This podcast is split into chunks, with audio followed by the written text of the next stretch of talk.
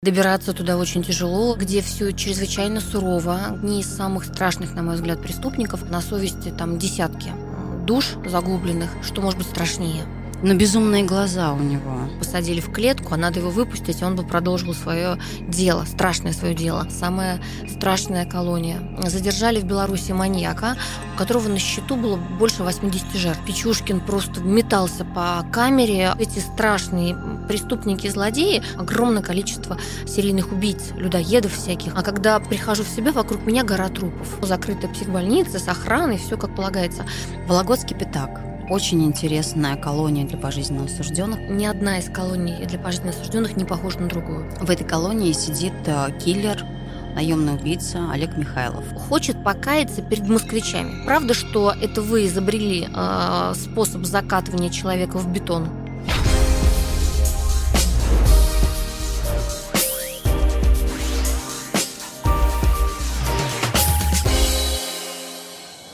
Это news.ru и подкаст «Надо разобраться». Сегодня поговорим о колониях для пожизненно осужденных.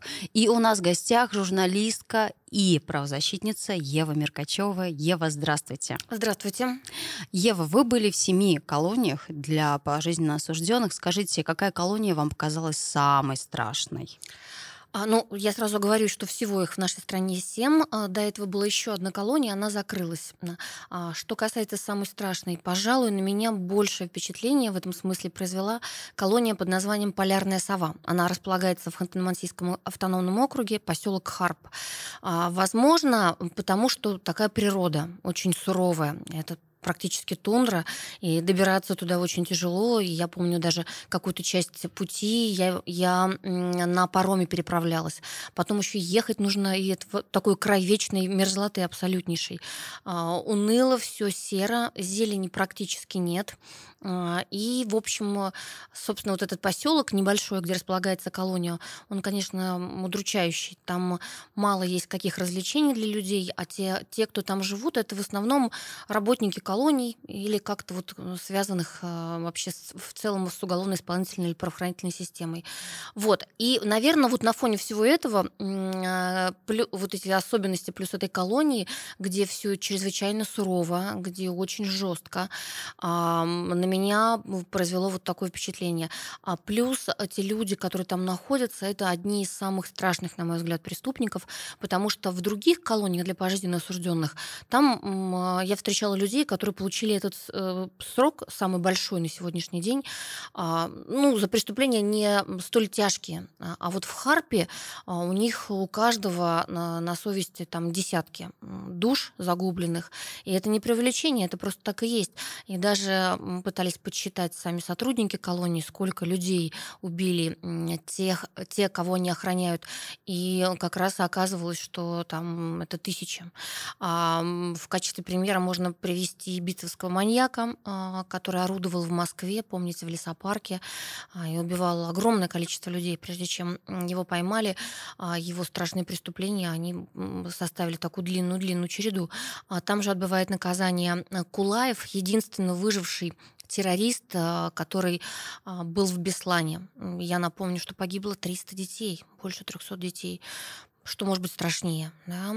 А там же отбывает наказание а, ряд людей, которые, а, может быть, не так известны, но чьи преступления в свое время произвели на нас столь значимое впечатление, что мы долго, ну, пытались, может быть, даже переварить это. Но в частности, это московский полицейский Евсюков. Евсюков, Евсюков, Денис да, Евсюков. Евсюков. Мы стали уже забывать о некоторых персонажей. В свое время они прозвучали так громко, все обсуждали, но потом проходят годы, и люди потихонечку как будто вычеркивают из памяти то, что произошло. Но а, в действительности все равно важно разобраться и в истоках этого преступления, и понять, что произошло с теми людьми, которые их совершили. И вот, собственно, это была одна из множества задач, которые я перед собой поставила, когда совершила такой объезд а, этих колоний. Вот. Ева, ну вы увидели Александра Печушкина Опишите, какой он, каким он вам показался? Ну, он, конечно, не такой э, страшный на вид, а, как мы себе представляем, такого жестокого Но безумные маньяка. глаза у него. Да, но выглядит он, он, то есть он такой э, худощавый, не, не слишком похож на здоровяка, а, но при этом совершенно с больными глазами абсолютно. И как только он начинает говорить, сразу очевидно, что человек не в себе, и он все еще представляет угрозу для общества. Говорит он какие-то вещи, которые могут показаться странными. А, он живет в какой-то своей выдуманной реальности, по сути. А, но эта вся реальность, она зиждется на его представлениях о том, что он великий и могучий, что он вот мог распоряжаться жизнями, и ему кажется, что вот сейчас его посадили в клетку, а надо его выпустить, и он бы продолжил свое дело страшное свое дело. Было удивительно слышать о том, как он представляет себя любимчиком у женщин. Он рассказывал с упоением, как они пишут ему письма, как все хотят за него замуж, потому что он такой прекрасный. Э, что касается Печушкина, я вообще у всех э, пожизненно осужденных в этой колонии спрашивала, а что бы они сделали, если бы вдруг случилось чудо, двери их камеры творились, и они оказались на свободе. И вот три первые вещи, которые бы они сделали. Все отвечали по-разному, но в основном это были совершенно понятные и объяснимые ответы. А, кто-то говорил, что там побежал бы в лес и бегал бы, бегал. Кто-то говорил, бросился бы в речку, плавал. Кто-то обнял маму, кто-то а, там, не знаю, собирал бы цветы. Вот разные были совершенно, но вот опять же в нашем представлении такие человечные поступки. Что касается Печушкина, он сказал, что первым делом выпил бы бутылку водки, вторым делом изнасиловал парочку и убил бы несколько человек. Я зачитаю сейчас цитату, да. потому что это был гениальный ответ. А вам снятся кошмары? Вы спрашиваете его. Мне снятся прекрасные сны, в которых все настолько волшебно, что сложно пересказать. Кошмары мне снились только в Москве. А жертвы? Убитые снятся. Во сне удивляюсь, почему они остались живы, веду с ними те же диалоги, что вел в реальной жизни, а потом убиваю. Нет, раскаяния, говорю вам, нет его. Если бы меня сейчас выпустили первым делом, я бы убил бы пару человек, чтобы снять стресс, изнасиловал бы женщину, выпил водки, а дальше как карта ляжет. Все ваши религии лживы. Миром правит зло. Я смотрю на вещи реально. Да, вот, спасибо, что напомнили. Жуткий, конечно, был диалог, и он у меня случился как раз в первый день нахождения в этом поселке Харпы, в частности, в колонии. И я помню, после этого диалога я пришла в единственную гостиницу, которая там располагается. Она представляет из себя такой одноэтажный домик. А, я была единственным посетителем этой гостиницы. Я помню, как э, на ночь, уходя, э, женщина, которая там работала, она тоже была в единственном экземпляре, она она меня просто закрыла там. И, я, и вот эти вот ощущения, вышки, которые видны из окна э, гостиничного номера, назовем его так, э, и осознание того, что там такие люди, как Печушкин, это на меня произвело большое впечатление. Может быть, поэтому мне до сих пор кажется, что полярная сова самая страшная колония. Как вы пишете в книге, Печушкину очень сложно подобрать сокамерника. Никто не хочет с ним сидеть, потому что все считают его чокнутым, психически неадекватным. Да, потому что он, собственно, чем занимается? Он все время вспоминает э, про свои прошлые подвиги кровавые. И вот э, обсуждение этих деталей, э, затем размышления о том, как он мог бы по-другому поступить, ну, более, может быть, жестко, да, а как он мог бы сделать, чтобы его не поймали.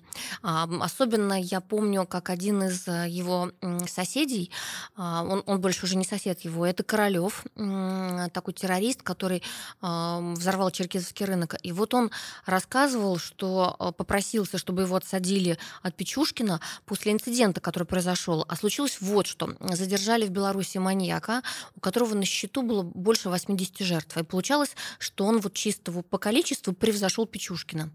И об этом рассказали газеты, об этом э, сняли репортажи.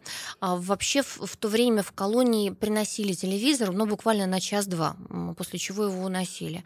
Но, видимо, так попало, что Печушкин увидел по телевизору момент задержания вот этого белорусского маньяка, который его обошел по количеству жертв. И вот что тут нач- началось? А по словам Королева, Печушкин просто метался по камере, орал, а, кричал, что как же так, что в действительности у него больше жертв, просто не все посчитали, и что нет, он самый первый а, по количеству как раз тех, кого отправил на тот свет. И все это, конечно, было невыносимо слушать любому здоровому человеку, и в том числе даже тому, тому, на руках которого тоже кровь. И вот, в частности, Королев не смог. А скажите, а как вы считаете, почему э, таких психически неадекватных людей не запереть в психбольнице на пожизненное лечение? Вот почему сажают в тюрьму? Вы знаете, это как раз э, вопрос политики. Как это ни странно звучит, э, дело в том, что часть э, совершивших страшные злодеяния, особенно если мы говорим о классических маньяках, это, конечно же, люди с тяжелым психиатрическим диагнозом. А, и на этом фоне их все-таки признают вменяемыми в момент совершения преступления, что дает основание помещать их не в закрытую психбольницу, а в колонию для пожизненно осужденных. В свое время, а, как это все началось? Все началось, э, как говорят судмедэксперты, с маньяка по кличке Мосгаз. Он ходил по московским квартирам, представлялся газовщиком и убивал людей. И он был, конечно, нездоровым человеком. Но а, Москва стояла на ушах, люди требовали справедливости, возмездия. И в какой-то момент власть поняла, что они не могут просто сказать, что это нездоровый человек, и что его надо не казнить, а в то время была смертная казнь, а его надо лечить. А, было ощущение, что э, люди воспримут это крайне агрессивно. А, и тогда впервые комиссия признала вот такого психбольного человека вменяемым. Его расстреляли. А потом была еще череда маньяков, которых расстреливали, но которые при этом, по словам судмедэкспертов, в том числе принимавших непосредственное участие в их экспертизе, они их конкретно исследовали, э, были больными. А, и вот эта вот история, этот тренд, он стал распространяться в том числе на наше время. Получается, что общество не готово признать, что вот эти страшные преступники, злодеи, что они просто психбольные. Почему не готово? Вот это вот большой вопрос к нам, во-первых. А получается, что нам проще осознать, что это был здоровый человек, но он почему-то убил кучу других. Э, это вот как раз и пугает, потому что здоровый человек, нормальный, который уважает себя и любит себя, ценит жизнь, он никогда не пойдет никого убивать, и тем более делать это серийно.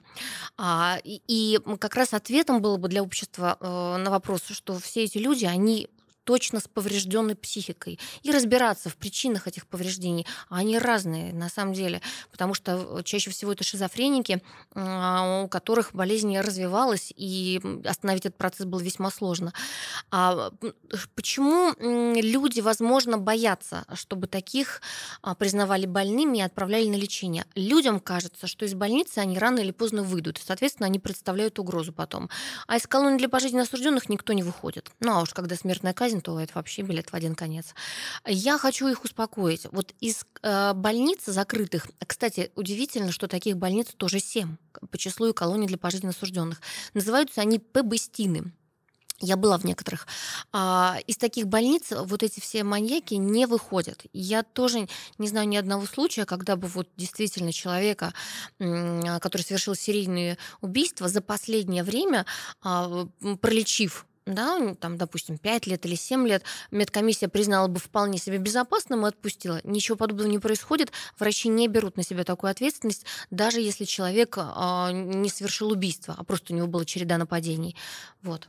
Ну, вспомним, у нас а, маньяк-людоед — это Списивцев. Он до сих пор на пожизненном лечении, психбольнице. Конечно, он никуда не сбежит, и никто его никогда не выпустит. Это вот, мне кажется, такой единственный случай, когда не в тюрьму на пожизненно посадили, а посадили в психо... закрыли в психбольнице. Это не единственный случай, таких э, людей достаточно много. А, знаете, как получается, что если преступление не стало громким, а, то человека отправляют в психбольницу как раз без проблем. Если же оно слишком взбудоражило общество, то идут как бы в, на поводу да, общественного мнения и стараются человека отправить в тюрьму.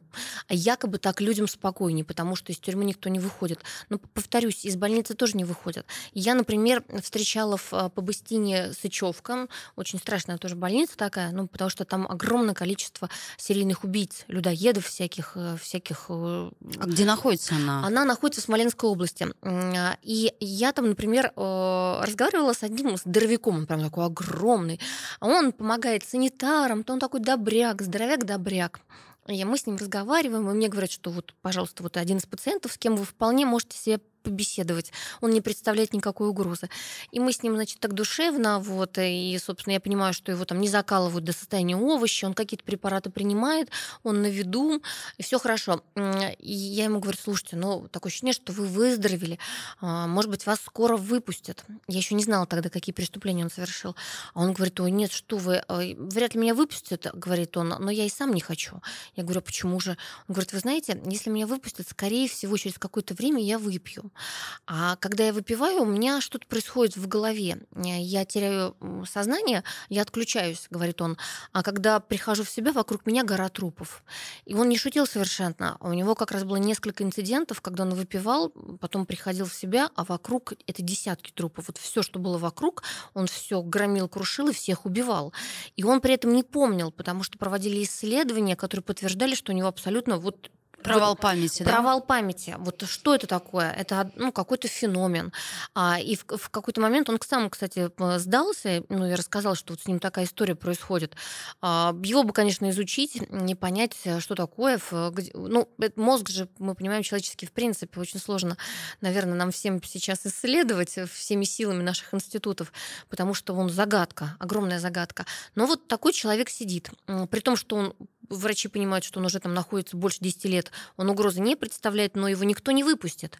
А, был интересный еще момент, когда я, то ли я уже уезжала из Сычевки, то ли это случилось вот несколько там позже, а, был один из таких же пациентов, но не он, который тоже был вполне нормальный, они его а, уже в такое облегченное содержание перевели, и он мог передвигаться по территории больницы а, без сопровождения нескольких санитаров. То есть он сам куда-то ходил, что-то мог делать. И вот он в какой-то момент а, схватил медсестру, затащил ее в подсобное помещение, изнасиловал и убил. Вот, пожалуйста.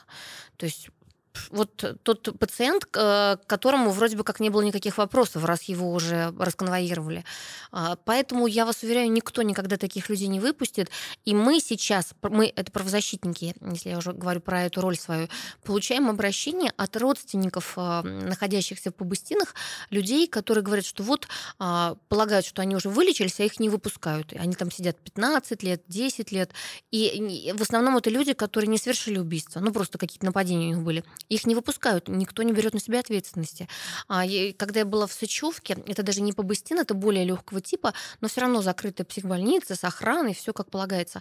А, у них там как раз была такая проблема, что они не отпускали ряд людей, которых направляли к ним на лечение. А, я спросила, почему, ведь есть все основания, там действительно непонятно было. А, и они вспомнили инцидент, который произошел накануне. Выпустили мужчину, ну, посчитали, что он вылечился. А мужч... причем выпустили его вот что этого никуда. А надо, конечно, чтобы приезжали родственники, забирали и довезли его хотя бы до дома. А он сам сел на электричку, были какие-то у него деньги, видимо, билет купил. И пока ехал в электричке, он с собой взял пиво. Это первое, что они делают. И вообще алкоголь, мне кажется, это, это вот тот спусковой клю... Э, крючок, да, да. который запускает все эти страшные механизмы. И многие маньяки, абсолютно все, мне, наверное, даже кажется, говорили про то, что они сначала выпивали, а да. потом делали то, что делали. И вот он, значит, выпил пиво, э, и в этой электричке прицепился к какой-то компании, то ли она к нему прицепилась, уже неважно, но он их зарезал. Вот. Все. И после этого, конечно, сотрудников больницы, врачей, которые его выпустили, их там бесконечным допросом подвергали, мучили, и теперь они считают лучше от греха подальше вообще никого не выпускать. Ну, что тоже неправильно. Вологодский пятак. Очень интересная колония для пожизненно осужденных, потому что это раньше был монастырь на да. острове Огненно, да? Да. И вот э, келья, раньше в них монахи жили, да? Да, теперь это камеры для смертников, так называемых. А я вообще должна сказать, что ни одна из колоний для пожизненно осужденных не похожа на другую. Это вот просто вот они настолько разные, при том, что у нас единое законодательство, разумеется, и правила внутреннего распорядка осужденных к пожизненному сроку, они везде одинаковые. Но атмосфера, она состоит из многих составляющих, и в том числе вот то место, где находится колония. В случае с Вологодским пятаком это, представьте себе, остров, красивейший остров. Это такое отдаление. Изначально на этот остров пришел святой человек, который стал молиться, к нему приходили приспешники, и вот, собственно, образовался таким образом монастырь. Прекрасный, красивый, старинный монастырь. И э, когда решено было сделать из него колонию для пожизненно осужденных, многие, конечно, были против. А, но сделали. Вообще, кстати, я пыталась у археологов и архитекторов спрашивать, почему а, у многих монастырей такая судьба, что они становились потом тюрьмами, а потом обратно монастырями. Если мы берем Соловки, а, там изначально был монастырь, потом тюрьма, потом опять монастырь, снова тюрьма. И, это, и сейчас опять монастырь. Забыла сказать, что все вернулось на круги своя.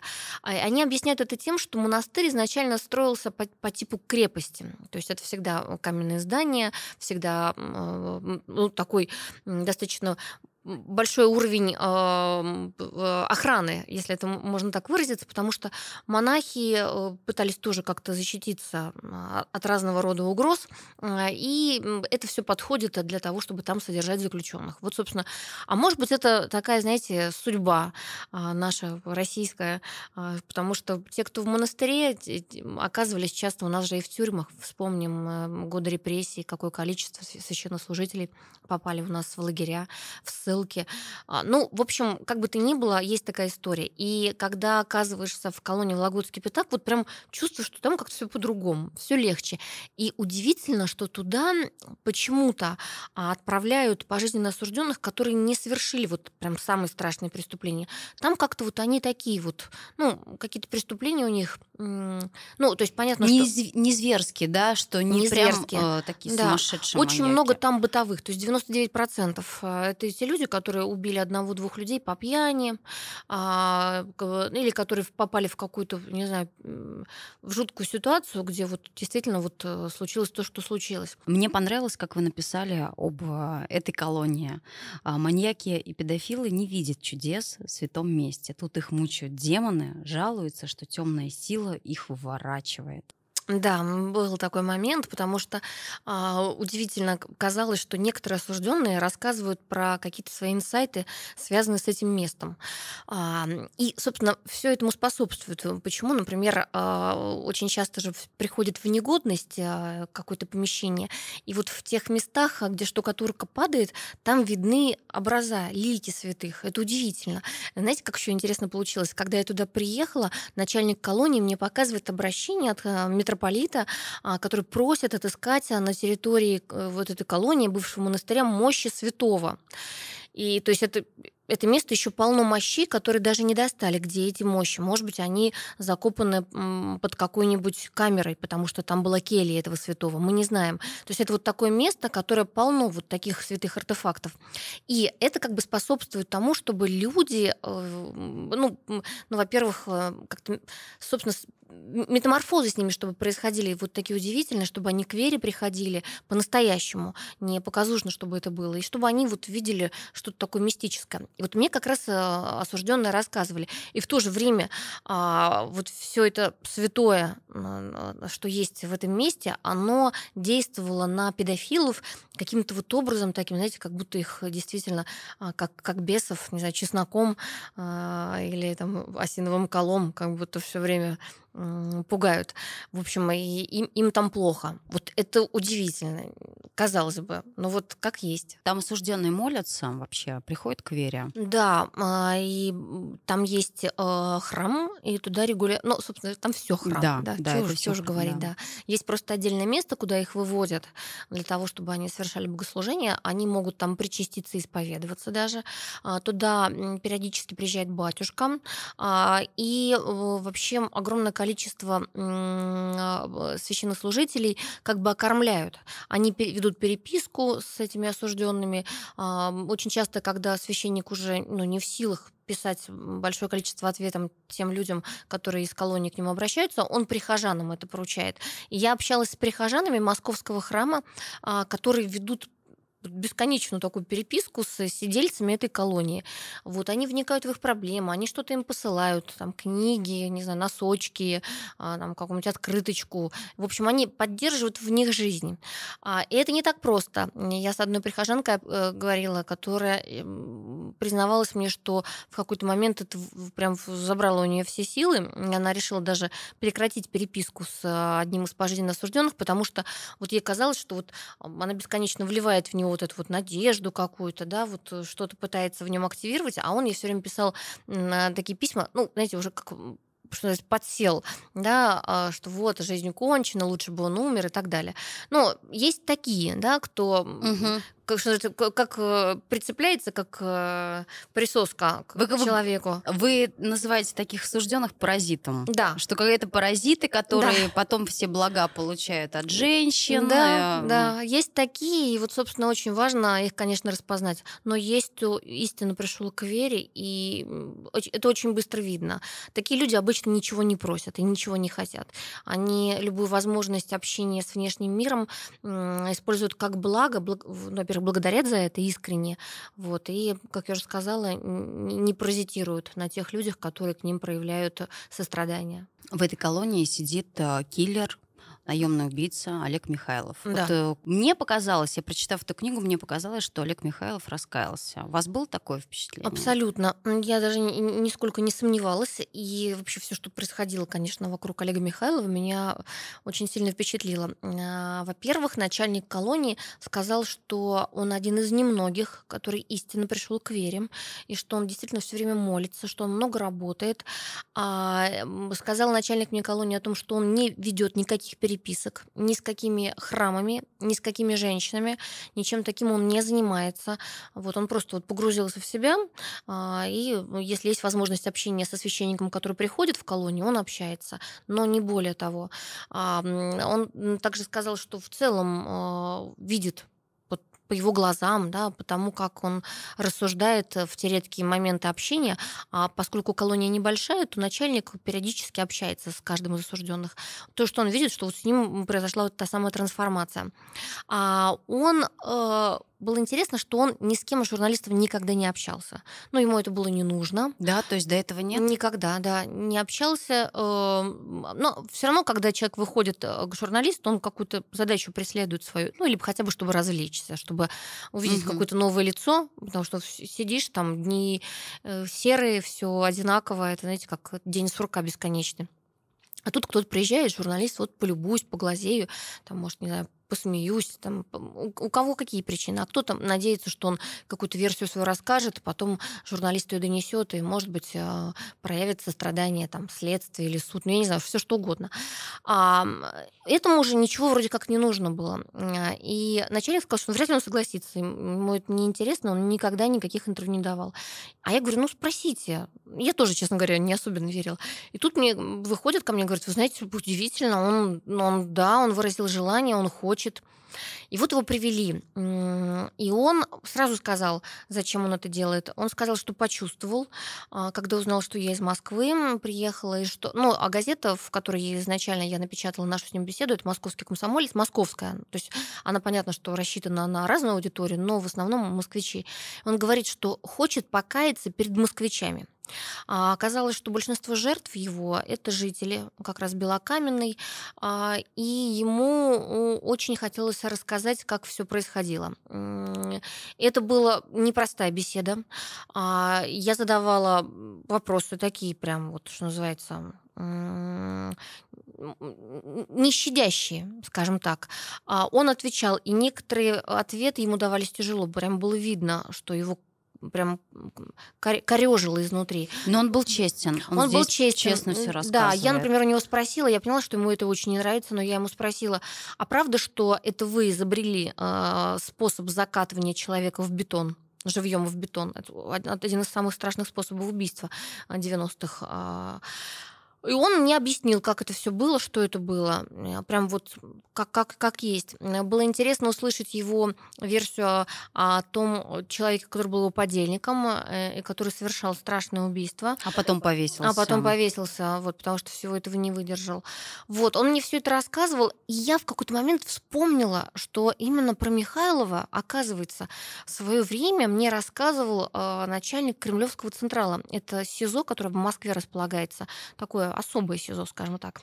А, я помню, а, как правозащитник я приходила в СИЗО регулярно, опрашивала заключенных там, по условиям содержания и так далее. И начальник мне Кремлевского централа сказал, что, вы знаете, у нас тут был не так давно человек, э, который убил огромное количество людей, но он плакал как ребенок, когда ему дали пожизненный срок. И говорит, это удивительно, говорит, вот, вот как, как так? То есть ему казалось, что очень суровое наказание для него, а то, что он такое количество людей отправил на тот свет, он не учитывал. И оказалось, это был как раз Михайлов, именно он. А, и я поняла, почему он плакал и, и что такое произошло. А, по его словам, а, он ведь сам сдался. А, он понял, вот когда стали задерживать всех членов ОПГ, он понял, что рано или поздно на него, конечно, выйдут, и что прятаться бесконечно невозможно.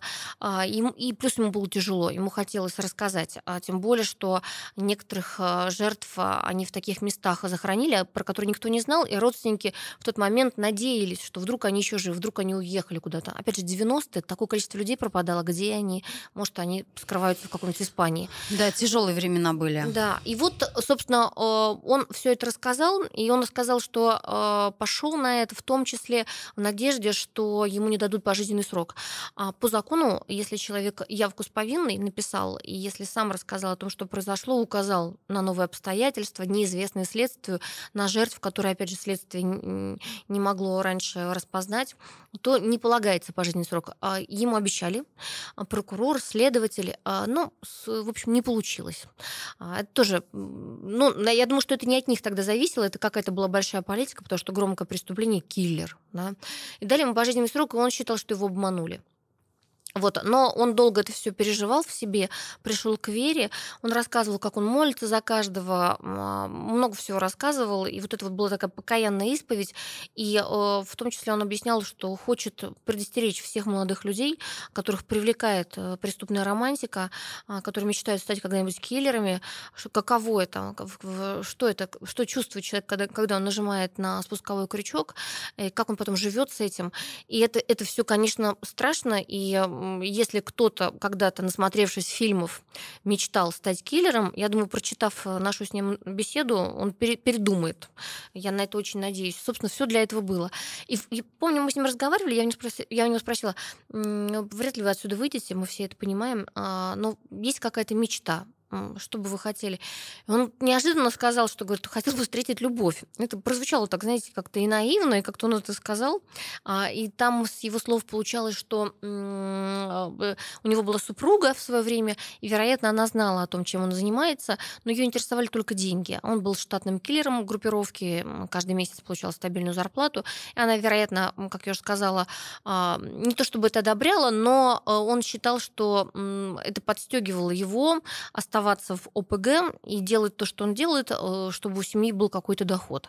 Вот. А потом она его бросила, э, у него дочка. Вот интересный еще момент. Он не надеялся, что когда-нибудь она выйдет с ним на связь, но как раз когда он пришел к Вере, очень много молился, он говорит, прихожу я, говорит, однажды а э, с работы, они там работают, он говорит, смотрю, у меня письмо лежит, я открываю, дочка написала. Вот это одно из чудес, которое с ним произошло. А, а второе чудо, это было в процессе нашей беседы, когда он сказал, что хочет встретить любовь. Я ему говорю, слушайте, ну вот э, есть же газеты такие, знаете, тюремные, где можно объявления давать. Ну, можно написать, опять же, в эти храмы, э, там, прихожане. Вдруг вы там среди них найдете какое-то сочувствие, а может быть, даже и любовь. Он говорит, что вы, что вы никогда этим заниматься не будете, тем более, что я, говорит, ничего не могу предложить этой женщине, кроме страданий, потому что у меня пожизненный срок. Не, не, нельзя так делать. Но сказать сказал. Я это написала, а, не думая, честно говоря, о последствиях. Просто, знаете, иногда какие-то вещи делаешь вот, вот, вот потому что вот так. И э, эту статью прочитала женщина, бывший следователь, а, которая прекрасно разбирается в том, что было в 90-е, что было в ОПГ, и которая, кстати, считает, что действительно были нарушены нормы законодательные по отношению к нему, не должны ему давать были пожизненный срок, а могли бы дать ему какой-то конкретный. там, пусть огромный, но конкретный. И она написала ему письмо, он ее во втором в письме в ответном стал отговаривать и сказать ей, вы, читайте внимательно еще то, что написал Ева Меркачев. Там все написано про меня. Не, не думайте, я, я очень плохой человек, пишет он ей. Вот. Она ему на это что-то еще написала, потом они созвонились, это возможно. Ну и, собственно, закончилось это браком. Вот такая история, потому что я с ней общалась, когда я тоже искала в ней какие-то изъяны, какие-то у нее проблемы психологические. Очень симпатичная женщина да. мать четверых детей. Совершенно нормально. Но вот она, у нее были, она была в разводе в тот момент, но у нее были мужчины, которые проявляли к ней внимание и предлагали ей замуж. То есть она не была в состоянии там какой-то нужды крайней, чего бы то ни было. И вот, вот она, говорит, почувствовала, что это он, говорит, что это мой человек. Это чудо. Вот так же, как с дочерью его случилось. И это э, в том числе про чудо веры и чудо раскаяния. А, потому что его раскаяние мне показалось искренним. Ева, как вы думаете, а почему эти женщины женятся на маньяках, э, уголовниках? Что им руководит вообще? Ну, в основном они, конечно, хотят прикоснуться к их криминальной славе. Такую известность они ищут таким способом, очень странным.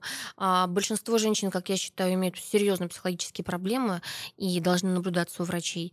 А, я даже как-то мониторила их чаты, они между собой общаются, у них есть группы, например, в, в той же соцсети ВКонтакт. И э, это вот как я уже сказала, совершенно ненормально, на мой взгляд, женское общение. Их интересуют те вещи, которые в человека, уважающего себя, других, не должны интересовать. А я помню, один из пожизненно осужденных мне переслал письмо девушке, которая в итоге, в итоге вышла замуж за того самого белорусского маньяка, у которого максимальное рекордное количество жертв на сегодняшний день. Сергей Ткач. Да, да. причем ему было там около 80 лет, а ей в тот момент было около 20. Можете себе представить. То есть он ей годился в прадедушке, даже не в дедушке, а в прадедушке девушки. А, и вот э, тот э, пожизненно осужденный, который мне прислал письмо, а, рассказал, что она к нему тоже подбивала к что называется, и, вероятно, она верно рассылала такие письма всем маньякам. А, это письмо ее он мне тоже переслал. Я почитала, как она вот, что называется, пыталась завести отношения с пожизненно осужденными. Она интересовалась деталями преступления, она интересовалась, э, там, чем он сейчас занимается, что он чувствует, там, снятся ли ему опять же жертвы. Но это вот такой был интерес нездоровый.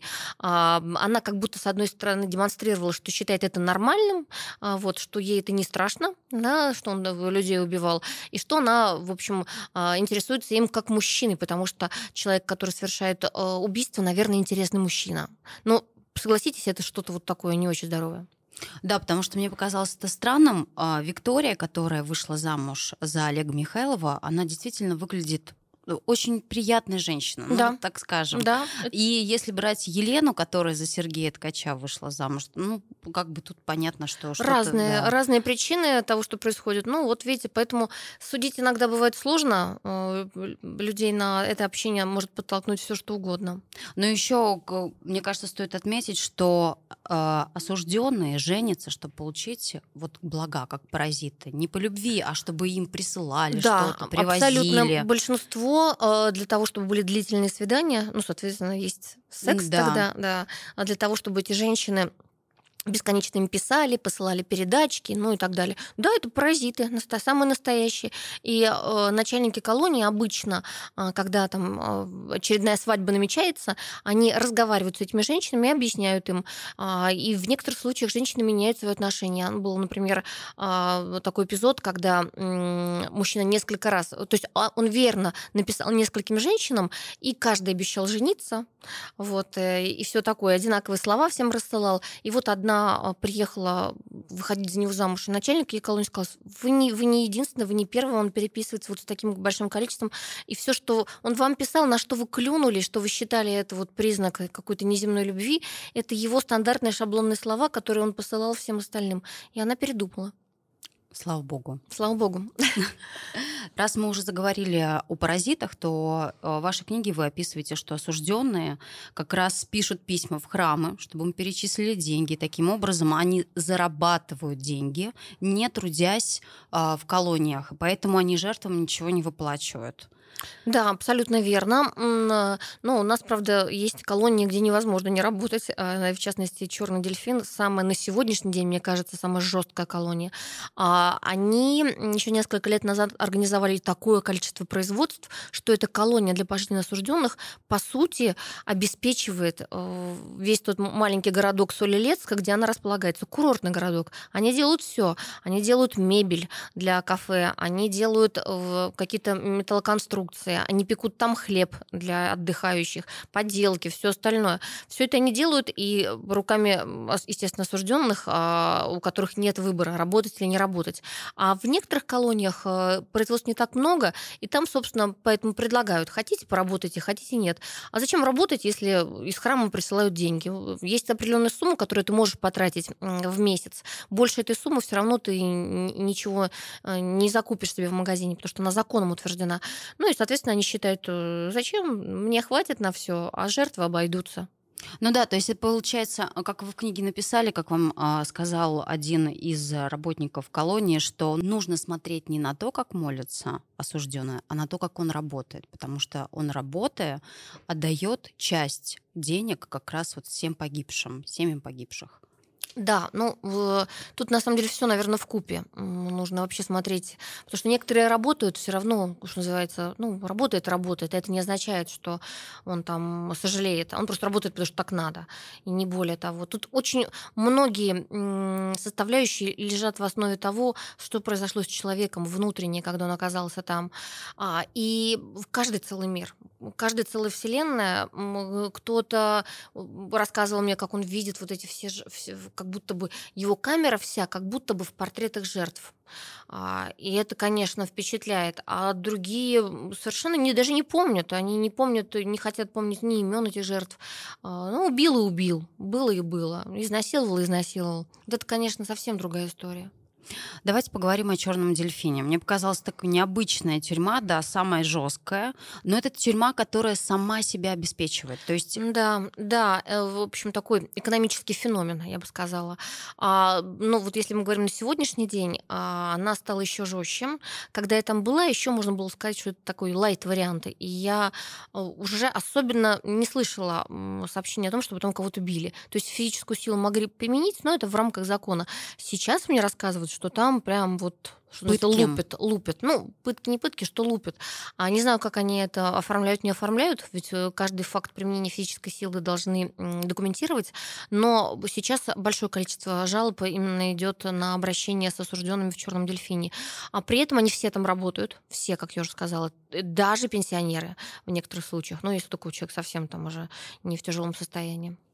Работают они и себя таким образом обеспечивают, получают, да, зарплату. Да, на самом деле для общества это была это хорошая история. Почему? Потому что люди тогда не будут уже называется, предъявлять претензии и говорить, что вот как же так, за наш с вами счет мы содержим человека, который там убил десятки. Зачем мы такого монстра содержим? А, а здесь получается, что он сам себя содержит. Вот хотя бы можно вот этот пункт исключить. Да? Но а все-таки в том, что мы таких людей не подвергаем смертной казни, есть масса э, преимуществ в первую очередь для общества. А вот в Торбейском Централе вы беседовали с полицейским Галкиным, который там сидит на пожизненном сроке. Да. И вот мне вот поразила фраза, вы его спрашиваете, что самое тяжелое в колонии для пожизненно осужденных? Он отвечает ведро с водой. И Но это как будто троллил он меня, вы, наверное, это почувствовали. То есть он, а, он отвечал так, ну, троллил, да, по сути. А, И этому была причина. Я потом, когда вышла из колонии, посмотрела видео, а, которое есть в Ютубе, ну, по крайней мере, был до, до недавнего времени. На этом видео изображен допрос его. А, Его бьют, жестоко бьют. И он говорит, я ни в чем не виновен. А ему говорят, ну ты же сам человек системы, ты же знаешь, признавайся. Ты не виновен, ты просто пойдешь и все. Без разницы. Да, мы знаем, что ты невиновен. Вот в таком духе. И, по-моему, это видео как раз есть главное доказательство того, что он стал ошибкой какой-то а, палочной системы. системы да. Но это видео пытались э, на суде над Галкиным э, защитники как аргумент привести. Суд это не рассмотрел. На мой взгляд, доказательства его вины очень, очень странные. И поэтому он обижен, разумеется, на всех. Он воспринимает и журналистов, и правозащитников защитников, э, как тех, кто оказались безоружны в борьбе за справедливость. В частности, это касалось его дела. Очень похоже на то, что на него все повесили, потому что в тот момент надо было найти виновного. И это, конечно, печальная история. Поэтому, ну, я в любом случае ни на кого из пожизненно осужденных не обижаюсь, даже тех, которые там проявляют в какой-то момент вот агрессию э, или что-то такое говорили, что, ну, можно было бы, наверное, расценить как такое странное обращение. Нет, они в тяжелых условиях, и это их попытка в том числе донести до людей, которые к ним вдруг пришли с воли, что все не так открыто в их деле было. Ну а как вы думаете, вот полицейский Галкин, он может в дальнейшем выйти на свободу? Есть у него шансы? А все зависит от того, как его защита, как его родные будут добиваться этого. Сложно очень сказать. Понимаете, я однажды общалась с человеком очень высокопоставленным. Это генерал одного из ведомств, который мне сказал, что не знает сам, что в одной из колоний человек совершенно невиновно находится, но в тот момент, а, когда было совершено страшное преступление, а, оно было на контроле сразу а, у всех ведомств, нужно было показать, что способно э, следствие быстро найти виновного. И вот они нашли того, кто попался под руку, кто подходил примерно. Вот. И э, после этого они все получили ордена, медали, они погоны себе обновили и, в общем, то есть пошли вверх по карьерной лестнице. И если признать, что тогда была совершена ошибка, это означало признать, что все, что с ними произошло, вот этого позитивного с этими людьми, когда полковники стали генералами, там, не знаю, там, а, подполковники полковниками, а, что все это было ошибкой.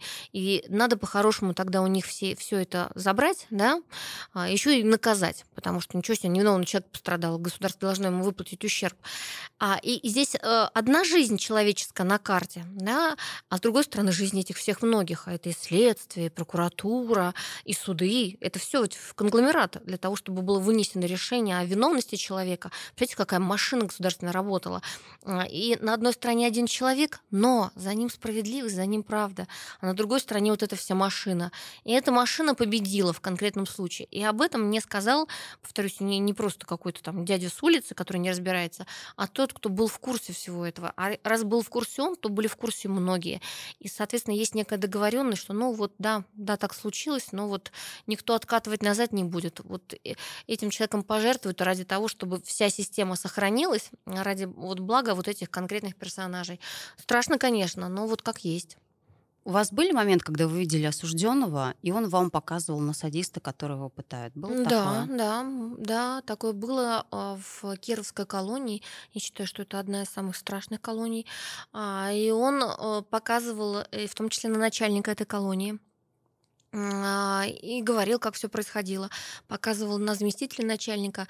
Я помню, в одном случае это был слепой дедушка, я не, не оговорилась, это действительно был совершенно слепой человек, пожилой человек, а, который говорил, как над ним там издеваются, как его, вот конкретный он показывал на офицера, заставляет целовать ему подошву ног, а, представляться женским именем и так далее.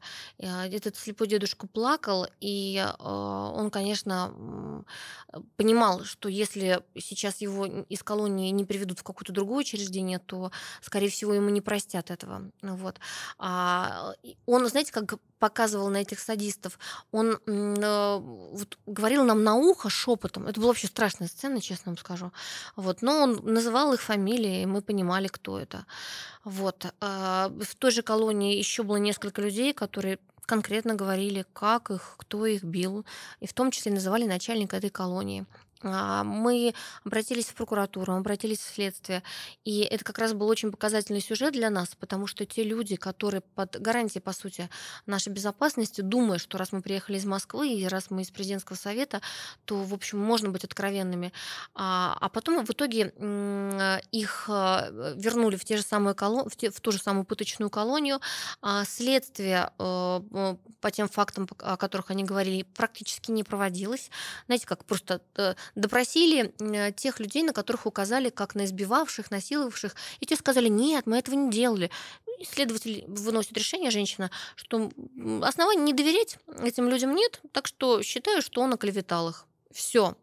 А, и прокуратура, как обычно, вообще в, целом следствие, прокуратура, они все в связке в таких историях, иначе не существовало бы пыточных колоний. А, все они знают. А поэтому они на уровне региона все это покрывают. И вот, собственно, ничего не удалось нам добиться, но я с облегчением узнала, что больше не является начальником этой колонии тот человек, на которого указывали как на главного садиста. Слава богу. Вдруг еще случится чудо, и на него все-таки возбудят уголовное дело. А вы с садистами вообще разговаривали? Так подходили? Кон- конечно, да. Я разговаривала и с активистами, а, которые других заключенных избивали и насиловали. Там по-разному они реагировали. Я помню, один орал на меня прям. «А, что вы себе позволяете? кричал он. А да кто вам сказал, что я насиловал? Ну, а было видно, что он это делал. Они обычно такие качки э, с, с такой очень наверное, я скажу обидное, э, но вот они создают такое впечатление, что у них э, не очень большой интеллект, да, они просто как машины выполняют какие-то указания. Если им сказали кого-то изнасиловать, они изнасиловали, и все, ну, как бы вот у них все в голове просто в этом смысле. А, но были и те, кто э, делал плохие вещи, если мы говорим про осужденных активистов, а, опасаясь чего-то, чтобы спасти себя, за свою шкуру боялся. Такие были. А, а что касается сотрудников, а, были те, кто считал, что это нормально, ну, потому что это все идет ведь от руководства колонии. Если начальник колонии как бы позиционирует, ведь он каждое утро собирает, там, у них развод, у них там совещание, и он говорит, что это нормально, значит, нормально. А вот представьте, если во главе колонии стоит человек психбольной, вот он садист, маньяк, он маньяк, и он, получается, заражает вот этой своей болезнью всех сотрудников. И получается, что его жертвами становятся не только осужденные, но и сотрудники, которым он каждый день говорит, что это нормально, что вот нормально осужденного окунать в фекалии, нормально его изнасиловать шваброй, палкой, нормально его бить. И у этих людей, вот, которые пришли туда, совершенно ну, обычные такие, у них начинает ломаться психика. И это очень опасно, понимаете? И мне очень жалко этих сотрудников, которые оказались по, вот, по так, воле случая в такой ситуации. А потом эти сотрудники могут э, а, дома избивать своих жен, конечно, детей, конечно, конечно. потому что это нормально. Потому что это нормально, конечно. Как вы считаете, чтобы не было этих пыточных колоний, что нужно сделать? А, ну, во-первых, э, все факты э, пыток э, должны расследовать центральным аппаратом исключительно а, Следственного комитета, потому что на уровне регионов это не расследуется никак, это только покрывается. Самих людей, которые пожаловались на пытки, должны сразу же вывозить из этого региона, даже не из колонии, а из региона. Это очень важный аспект. Вот, я думаю, таким образом мы справимся. Ну, плюс наказание, которое соответствовало бы тому, тому, что сделали эти люди. На мой взгляд, те, кто пытают, совершают, по сути, государственное преступление, потому что ведь теряется в доверие государству в их лице. Они ведь были в погонах, они были при должности, и если он при должности берет швабру что-то с ней делает заключенным, а, он позорит честь государства. Поэтому наказание для него должно быть максимально, на мой взгляд, вплоть до пожизненного срока. Давайте последний вопрос. Да. Ева, у вас недавно вышла книга «Кому на Руси сидеть хорошо». Я вот только начала ее читать. Да. Вот. Здесь вы пишете про СИЗО. А, такой вопрос, чем СИЗО, в принципе, отличается от колоний? Я так поняла, что попасть в СИЗО это может каждый. Абсолютно. И это страшнее, чем колония. Абсолютно. СИЗО предназначен для тех людей, которые еще не признаны виновные. То есть, представьте, человек только подозревается, но его уже помещают в условия условия, в которых он не может быть, когда его суд приговорит. А именно поэтому был принят закон «День в СИЗО за полтора в колонии». То есть условия в СИЗО повторюсь, они жестче, чем в колониях.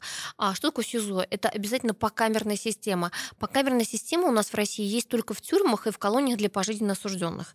Во всех остальных колониях общего режима, строгого режима а заключенные живут в общежитиях, и они передвигаются. То есть они не запираются на ключ.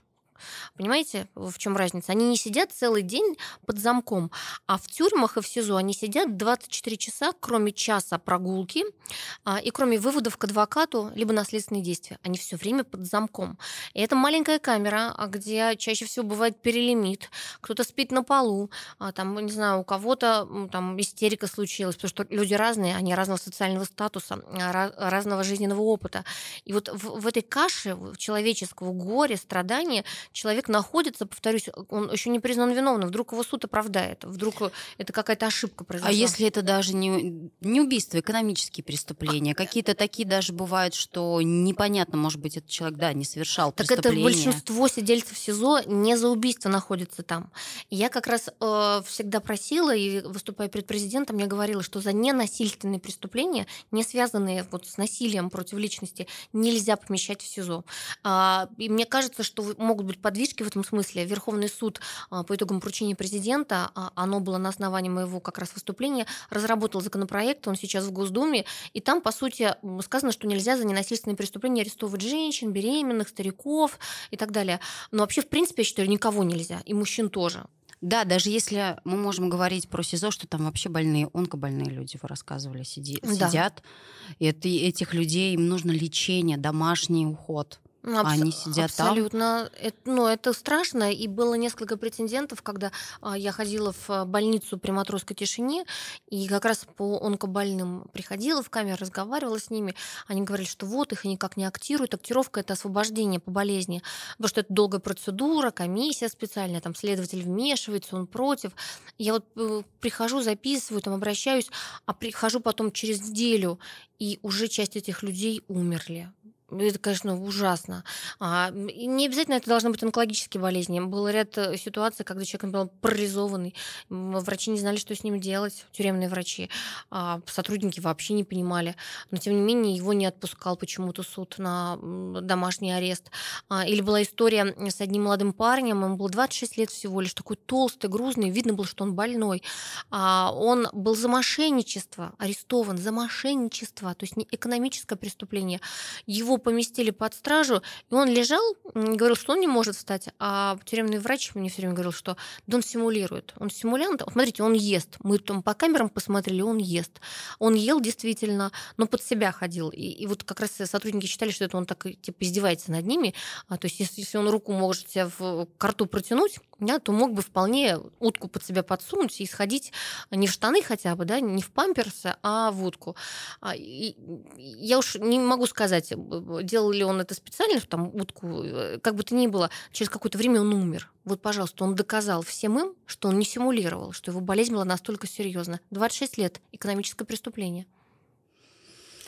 Да, тяжелая история, да, Ева. Да, спасибо большое спасибо. за книгу, я ее прочту. Спасибо. Спасибо вам большое. Это был наш подкаст «Надо разобраться». Сегодня мы поговорили о колониях для пожизненно заключенных. У нас в гостях была Ева Меркачева. Если вам понравился подкаст, ставьте лайки, пишите комментарии, мы их читаем. Если будут какие-то вопросы к Еве, пишите, мы еще раз ее позовем, пообщаемся спасибо. на эту непростую тему. Спасибо. Всего доброго. Спасибо, Катерина, всего доброго.